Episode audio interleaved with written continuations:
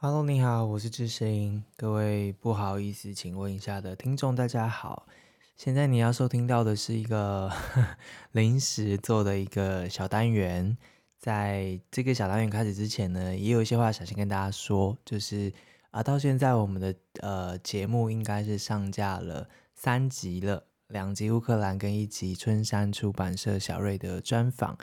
我们收到了很多的回馈，然后感觉大家有帮我们推荐，所以不小心意外的有出现 在百大的排行榜里面，而且也谢谢 Apple Podcast 让我们进了那个呃瞩目新品的这个栏目，真的是万万没想到，因为这个本来就是我们下班之后自己喜欢做的事情，所以。呃，很谢谢大家的反应，然后当然一切都是因为我们的受访者们很愿意的回答大家的问题，所以真的很感谢。然后呃，也谢谢大家持续的在帮我们推荐。然后记得，如果你真的喜欢的话，也可以告诉我们你想要听什么。然后啊呃，我们需要一点帮助啦，是这样子的，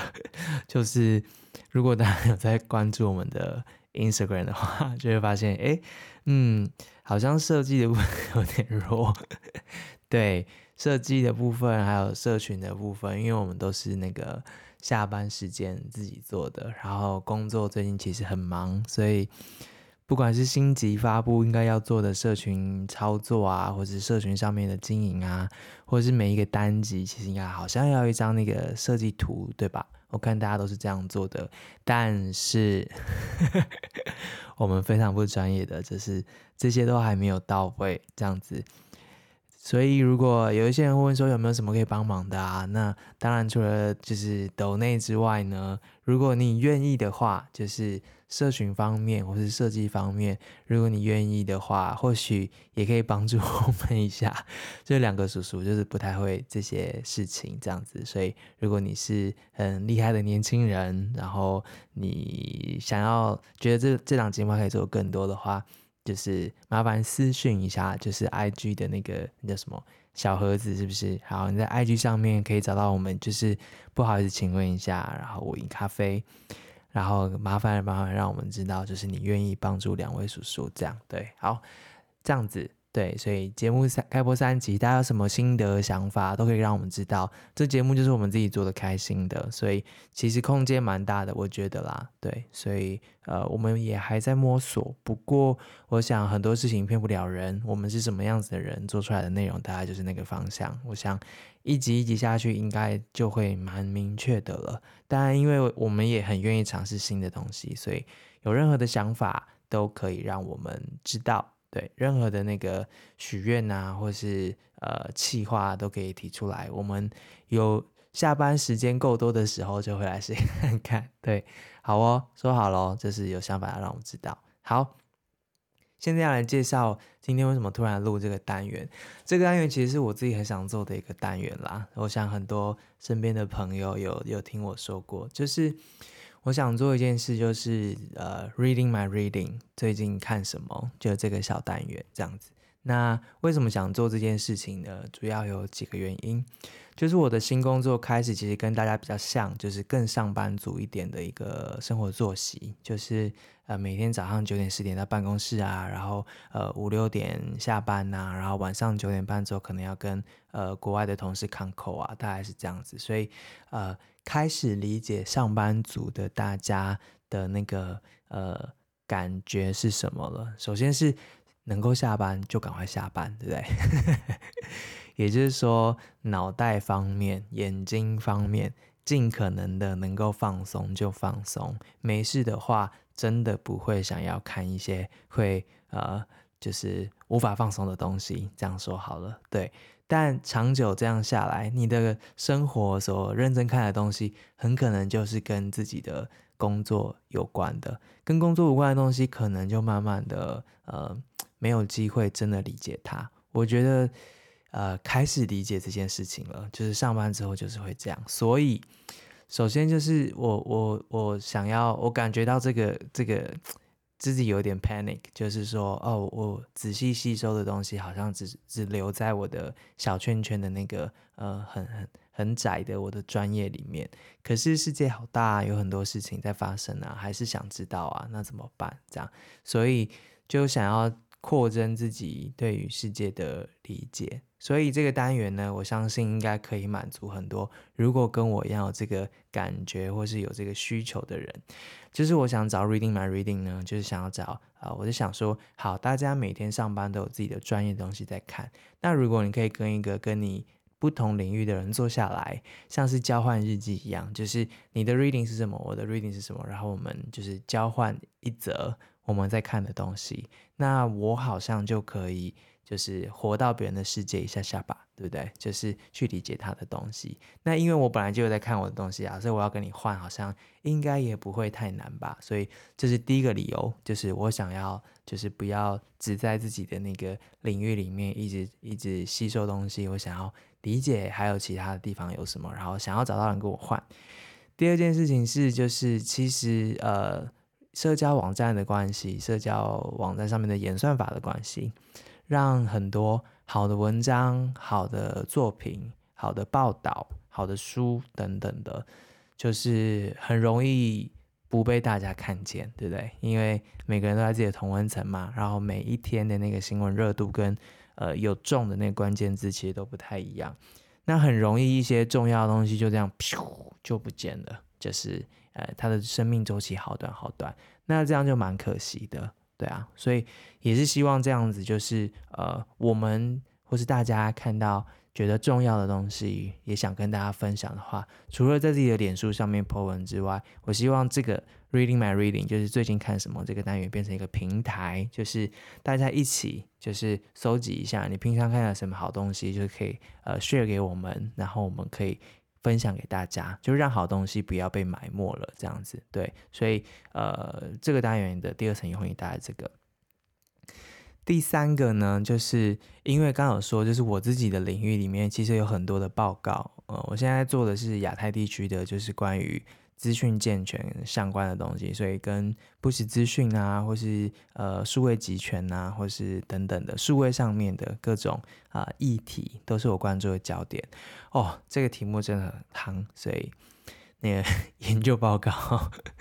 一份一份出，几乎每个礼拜都有一份新的研究报告。然后因为我做的是亚太区的，所以我当我要做一个新的国家的 partner，然后跟他开会，或是要做一场关于新的国家的活动或研究的时候，我要重读好多东西哦，就对我一切都是新的。所以其实我桌上 就是。那个一份一份带读的报告，就是越叠越高，越叠越高。所以如果这个单元开了成，就是 Reading My Reading，最近看什么？这个单元如果成立了，那就会 push 我自己呵 呵去读这些报告，所以我才有办法跟跟我一起对话这个人可以交换，就是有东西跟他交换。所以基本上就是这三个理由，所以我很想要这个单元可以发生这样子。但是，呃，下班之后的这个上班族叔叔要做节目，怎么可能有办法一周做两更吗？我觉得有点难，所以一定需要伙伴来一起做。但是我们目前的资金就是真的就是十二集集数做完，其实钱差不多用完了，所以我也不敢。就是这时候，就是在没有没有没有成本、没有资金的基础之下呢，就呃真的来把这个单元或是这个 team 建立起来。所以其实也想听看大家看法啦，就是。这个单元真的是大家想听的吗？想看的吗？然后啊、其实我心目中很多一个很美妙的一个名单，就是我想要大家成为我的固定的跟我对话这样的人，所以大家可能一个月就来一次，然后跟我交换一次彼此的 reading 这样子。对啊，那。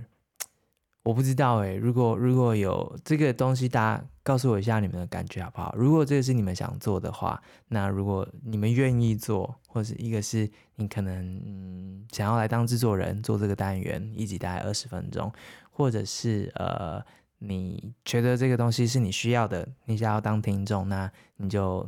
就是告诉我们，那我们认真来跟大家要求抖内，或是我们来呃努力看有没有广告 愿意给我们的小节目，我不知道，或是我就从我自己的存款里面拿出来做看看，也是 OK。但我想知道以上讲那三点，就是我自己觉得这个单元应该存在的三个原因，大家买不买单，或是你是不是也想听这种东西？如果想的话，就是听到这一集之后，在 IG 私讯上面让我知道，好不好？好，所以哎，晴客又来了。好，嗨，好，也好，不然单口也是好累哦。好，晴客又是因为刚刚有摩托车骑过去。好哦，忘记说了，因为这个临时录的小单元，所以今天一刀未剪，所以你会听到我的口水声啊、晴客的声音啊等等的，绝绝对不是我们制作人的那个 不专业，就是因为我自己现在是。二零呃，现在是二十七号晚上十一点，我自己决定要录的，所以我录完等下就会直接上传，然后明天你们就会听见。临时决定录这个，除了是让大家知道我想要做一个这样的单元，其实另外一方面也是因为明天是二月二十八号，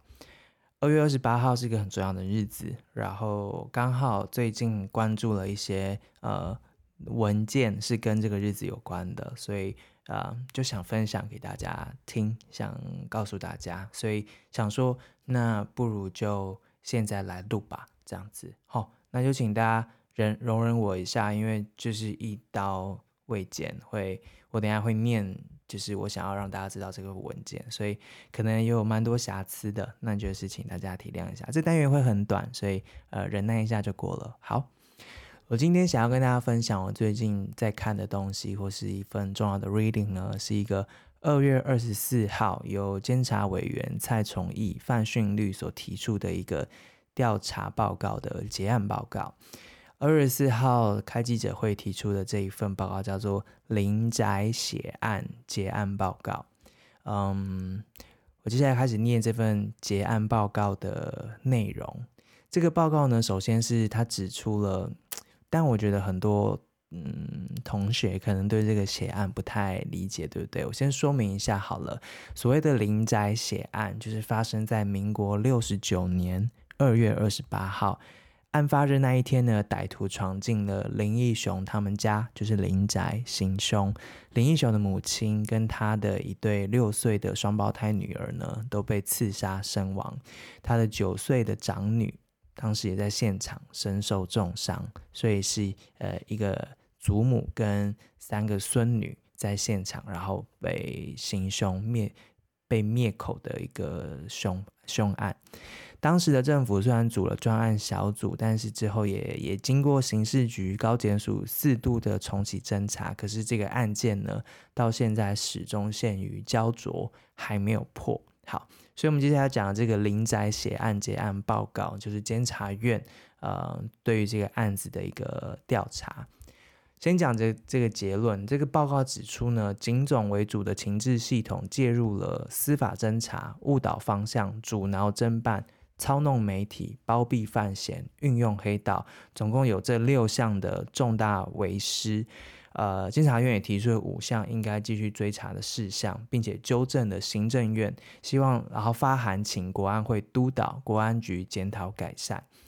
林宅血案不是第一次成为监察院调查的一个一个案子。在前监察委员江鹏坚、李生一在民国八十五年的时候就提出调查了，当时候调查的过程呢，受到了调卷受阻，然后他们询问相关人员也没有实质发现，所以他们只能提出第一次的调查报告。那时候就要求行政院两个月内要要两个月内要指定相关单位组成专案小组，针对情治人员涉案的嫌疑继续侦办，但经刚刚说了，呃，在那之后呢，历经的刑事局啊、高检署啊，在民国八五、八七、九六、九八年四次重启侦查，其实都还是没有进展。那这时候，既然前面都这么多次的调查没有进展，为什么在这时候监察院又有一个林宅血案结案报告呢？主要是因为在民国一百零九年的时候，促转会依照国安局的解密档案。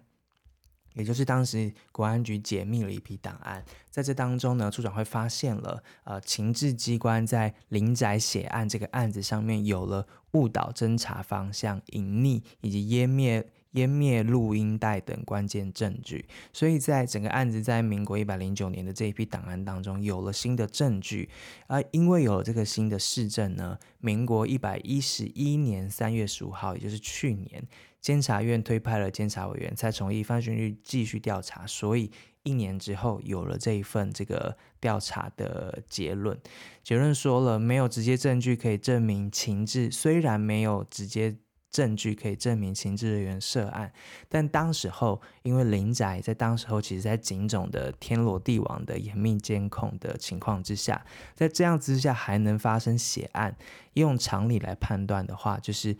除非是情治单位执行或是默使其发生，不然的话这个案子怎么会成呢？这个是呃监察院报告里面写的。好，我接下来要念一下，在这个监察院报告里面的这六大的为师。就那，如果你想要自己用念的，用细节的话，单集介绍就有这个报告的这个文字的版本，大家都可以自己来看。好，这六大事情呢，就是在经过一年调查之后。嗯，首先是情治单位介入了司法，就按照当时候这个戒严时期的相关审判案件的划分的办法，这一个林宅血案应该是由检警来侦办的。但是这一次的调查之后，发现，在案发之后呢，一周之内，国安局当时候局长就指示了警总还有其他的情治系统，组成了三零七汇报。然后指挥刑事局拨云专案来进行侦查，所以其实也就是情治系统直接介入了这个司法的侦办过程，这是第一个为师。第二个为师是这个三零七汇报，它基本上排除了军方或是情治人员涉案，它直接宣称这个案件呢是所谓阴谋分子内部报复以及国际幕后操纵。他同时以清查党外阴谋分子的名义，就在这个案子之后呢，更全面性的去监控异议人士以及其家属这样子。监察委员蔡崇义指出，就是三零七汇报。在呃，这个呃，三零七汇报跟警总他们称，这个林宅血案是由美国策动的，是由当时候一个外国人大胡子家伯来验收这个案子的成果，而且他还说林义雄家人都了解了这些案情的背景，甚至这个三零七汇报跟警总当时候还虚构了两项理由来称命案中唯一生还的这个女儿林焕君见过而且认识凶手。然后他们甚至说啊，这个命案之所以会发生，是因为林义雄当时候在被羁押的时候出卖了其他党外运动分子的情报，所以引来了这场杀机。以上这些都是三零七汇报跟警总当时在传播出来的这些不实资讯，然后误导了整个社会的讨论方向。所以这是第二大的为师误导办案方向。第三大的为师呢，当时情治系统的这个为师是。阻挠了这个刑案的侦办，在这一次的调查报告里面有指出，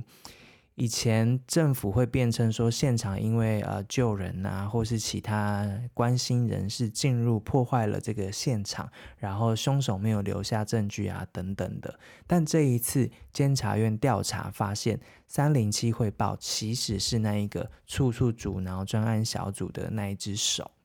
他给了几个例子，首先。幸存者林焕君，也就是当时九岁的林家大女儿呢，还有当时的目击证人，他们其实都有详细的描述了凶手的外貌。侦查人员多次建议公布这个凶嫌的模拟画像和特征，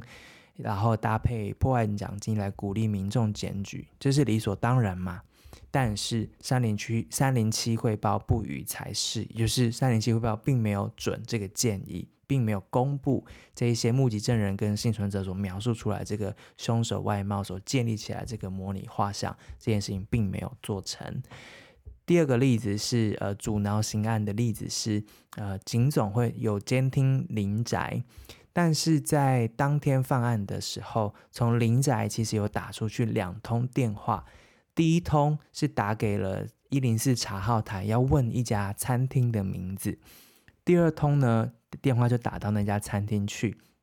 然后找了一个王某某这个这个呃这个人这样子。这两通电话呢，竟然都被这两通电话的监听的音档，竟然都已经被冲掉了这样子，但。解密的答案其实是有显示，就是有这个电话，而且有这个监听录音带的。但后来为什么被冲掉了呢？嗯，大概就是三零七汇报指示要要让这个录音档不要继续存在，所以情治系统有意阻挠专案小组公布凶嫌的声音，不想要让他的声音透过公开这个档案被被听见。好，第三个阻挠刑案侦办的这个证这个例子是。专案小组其实有去那一家打电话过去的那一家餐厅，扣押当天的点餐的单子啊，跟签账单啊等等的，希望查指纹跟清查现场人员。但是后来这些相关单据也都遭销毁，这样子。好，所以里面给了几个这样子的证据跟例子。那其中一个我觉得最。看了最让人家心痛的就是当时候，就是这个三零七汇报说，凶手不熟悉人体的骨骼结构，是没有经验的这个菜鸟凶手这样。但事实上呢，从现场以及就是这公布解密出来这个档案，然后监察委员也去找了当时鉴识尸体的。这个呃，鉴识人员其实那个伤口就是两个小女生，呃，都是一刀毙命，而且他们从背插进去的那一刀的位置，两个人身上留下来的位置几乎一模一样，所以显示为这是一个非常专业的一个凶手这样子。他甚至就是啊、大家可以自己看这个文字报告里面还描述了说，呃，凶手在呃。现场做了一些处理啊，就是为了让这个魂魄不要找到他等等，显示为是一个有经验的凶手这样子。对，所以嗯，三零七汇报对外对这个案件的描述也好，或是阻挠公布画像啊、销毁单据啊等等这些也好，都构成了调查报告的第三点，就是阻挠这个刑案的侦办。第四点，操弄媒体。也就是，呃，一句话来说，就是在当时候这个党国体系之下呢，呃，对，喂给媒体什么样子的料，然后带动媒体去误导整个社会的讨论。这个报告里面给了很多的例子。当然，有些会暗示说，就是刚刚讲的，有些暗示说，啊、其实这个案子会之所以凶杀会发生啊，是因为党外人士彼此之间内斗啊，因为林英雄在被关的时候，就是给了太多别人的情报啊，等等，所以导致杀身之祸。也有人说什么，呃，就是呃。是党外人士犯案的，等等的，还有还有其中一家当时的报纸直接把党外人士的名字写出来，等等这些，其实就是透过操弄媒体，然后来误导整个社会大众对对这个案子的讨论，而且让呃其他媒体的跟进也跟错了方向，所以这是第四点。第五点就是包庇犯嫌，就是其实在呃林宅血案当中，其实有许多是呃。黑道人士的涉涉入这样子，那在这个调查过程当中，其实有一些犯嫌呢，他嗯，根据这些解密的文件出来，其实他们有可能跟这个案子有关，但是他们在犯下其他的罪案的时候，就像攻击党外人士的办公室啊等等的，他们都被警总当时候一并给包庇了这样子。那第六点就是警总跟三零七汇报当时可能运用了黑道这样子。好，用黑道来做符合他们政治 agenda 的事情，以及在呃各界也都怀疑说林宅血案是不是跟七三年当时发生的江南案一样，就是情治系统利用黑道来制裁异议人士这样子。好。所以这六大点在调查报告当中，其实都有一一的写出，就是透过了新解密出来的档案，然后还有当事人的这些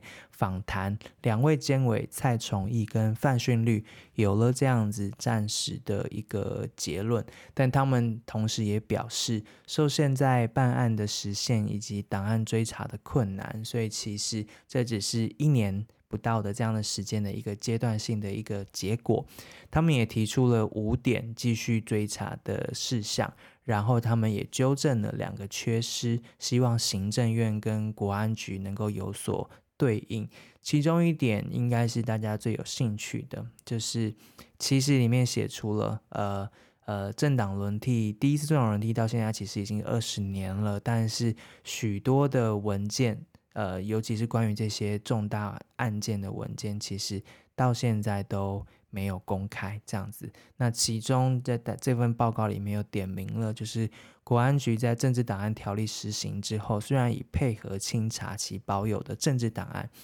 但是还有四千多件经审定之政治档案列为永久保密而未移转国党局，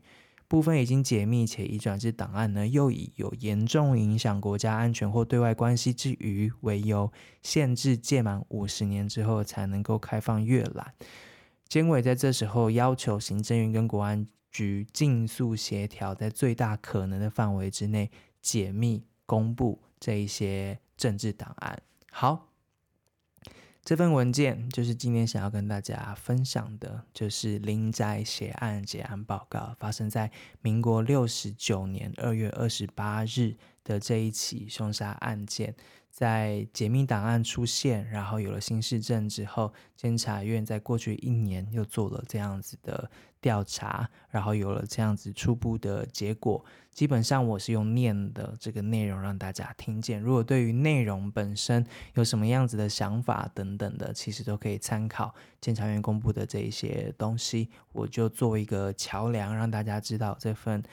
文件的存在。那大家当然会好奇，就是林义雄对于这一份报告的回应是什么？我看了有媒体去跟进，那其实监委其实自己也有提到，他们在这个过程当中有去查询当事人的这样子进行访谈的可能。林义雄当时的回复是说，除非是找到了凶手，不然的话他已经没有什么可以多说的了。那希望以安静平静生活为主，这样子好。但因为今天是二月二十八号，所以我想，嗯，我在看了这个文件之后，然后又稍微搜寻了一些关键字，我又找到另外一份文件，想要跟大家分享。我想今天只有一个人单口嘛，没有人跟我交换彼此的 reading，所以我可能有两个扣打。那我分享第二份文件，这个文件是林义雄在嗯二零一三年的时候。他第一次对他的这个幸存的这个大女儿来描述什么是二二八。他的这个写给他女儿的这一封信呢，呃，收录在他的书《只有香如故：林义雄家书》的下册的第四章。我这边把这个文章念一下，这是林义雄写给他女儿的文章。大家如果有兴趣的话，也都可以在单集连接这边找到这本书的书名《只有相如故：林义雄家书》，然后进一步的了解这一位重要的人物。接下来是信的内容：焕君平安。一九四七年的今天，台湾发生了二二八事件，在此后的几个月中。统治集团屠杀了数万人，成为台湾历史上最大的悲剧。一九八零年的今天，您那六十岁的老祖母及两位七岁的双胞妹妹，也在光天化日的台北市被杀惨死。当时还年幼的您，也被杀成重伤，濒临死亡边缘。虽然您获得天佑，而在善心的医生抢救下，侥幸捡回了一条命。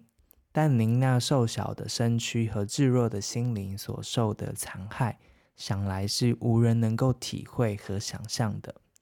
面对这样的情境，爸爸实在不知如何是好。除了请专业的医生尝试治疗您的心灵创伤外，也只能安排您远离伤心之地，希望您能在异乡重启新生命。焕君，原谅爸爸。在您最悲惨痛苦的时候，无用的我所能做的是多么少。每次想起我们家的事，每当有人善心或恶意的跟我提起他时，我都觉得是再一次的翻开了心灵伤口而感到剧痛。我猜想您也会有同样的感觉，所以三十多年来一次也没有跟您谈这件事。今天不知怎么的，我忽然疑惑起来，我的猜想会不会错了？你会不会一直都想知道我对这件事的看法？这一想，使我决定写这封信给您。稍微有点历史知识和政治觉知的人都知道，自古以来，像二二八事件、林家血案这种惨事并不稀罕。世界各国只要有专制政权存在，这种事就会发生。甚至比二二八事件更惨的事也所在多有，因为制造血腥、散布恐怖，本来就是专制政权赖以存续并稳固的根基。要避免类似惨剧，除了彻底根除专制政权外，没有其他办法。如果不设法根除专制政权，那么即使把拉把杀死。即使把杀死老弱的凶手、开枪屠杀人民的士兵，甚至带头下令的将军都抓来碎尸万段，也无济于事，因为他们都不过是专制政权的工具而已。简单的说，元凶不除，杀再多的喽啰也没有用。而所谓元凶，并不单单是某一个人，而是专制思想和制度。至于如何清除专制，迄今唯一可行的方法就是确确实实的实践民主。以上所说的虽然是很浅显的历史事实，了解历史发展的人也都知道它是不必解说的真理，但是生活在专制体制下的良民，却大多会因为宅心良善。或受到专制政权宣传的影响，而不会有这样的了悟。爸爸虽然一辈子生活在专制政权下，说来惭愧，却也直到本身受到专制政权的凌虐，以及家中发生的惨剧，才彻悟了以上的道理，也才专也才专心致志，竭尽心力，走在追求民主的路途上。希望您和您的后代能及早和爸爸有同样的觉醒，而坚信民主，维护民主。祝平安，爸爸。二零一三二月二十八。信的最后，林义雄加上了一个 P.S. P.S. 许多年来，爸爸有时会被问到，凶手是谁？为什么还没破案？这类问题，我想问的人不是过于天真的良民，就是政治白痴，所以只能沉默不语。信后附了两篇文章和一份监察阅报告的摘要。如果是您比较亲密的人问您这样的问题，那么不妨让他看看这些文章。其他的最好像我一样沉默以对，不需要去多费心神理会。原书的这个这篇文章的附录，刚刚提到的这个监察院报告的摘要，正是刚刚跟大家提到，就是民国八十六年江鹏坚、李升一两位监察委员所提出的，当时嗯没有找到太多东西的那一份报告，而今天的我们所拥有的是，在一些档案解密之后，我们能够看见更多的。就是在看到了这两份文件之后，觉得今天可以跟大家分享一份呃，目前最近在看的东西，然后也让大家知道这些不管是报告也好、报道也好，或是书籍也好的存在。我嗯，对啊，觉得知道这些的存在，每一天过得会不太一样吧，或者是。当你翻开日历，看到二月二十八的时候，可能也不太一样。这样子，好，不好意思，第一次录，然后那个监察员报告的内容其实很多，所以刚刚说的不太清楚，所以很抱歉，如果没有解释的太清楚的话。但是呃，原文的话，大家都可以仔细参考。那今天如果听到是早上的时候听到的话，今天在自由广场有共生音乐节，诶，是自由广场吗？但总之，你找一下。共生音乐节在今天，然后今天好像也有关于二八的游行这样子。好，声音快要不行了，那就是小单元的尝试，希望大家给一些回馈喽。如果你觉得不错的话，我们可以挑战一下，想个方法，或许可以让它可以实现这样子。但如果觉得不喜欢的话，那我们就以后不要轻易再做了。对，不然的话也是大家听的也是蛮痛苦的这样子。好，那如果你有任何的重要的 reading 想要分享，或是你想要来加入这个单元的话，都可以私信让我们知道。那今天这个集数分享的这个文件，我觉得蛮重要的。然后呃，希望你有听到喽。先这样，谢谢你的收听，跟着听到了最后，下一集见啦，拜拜。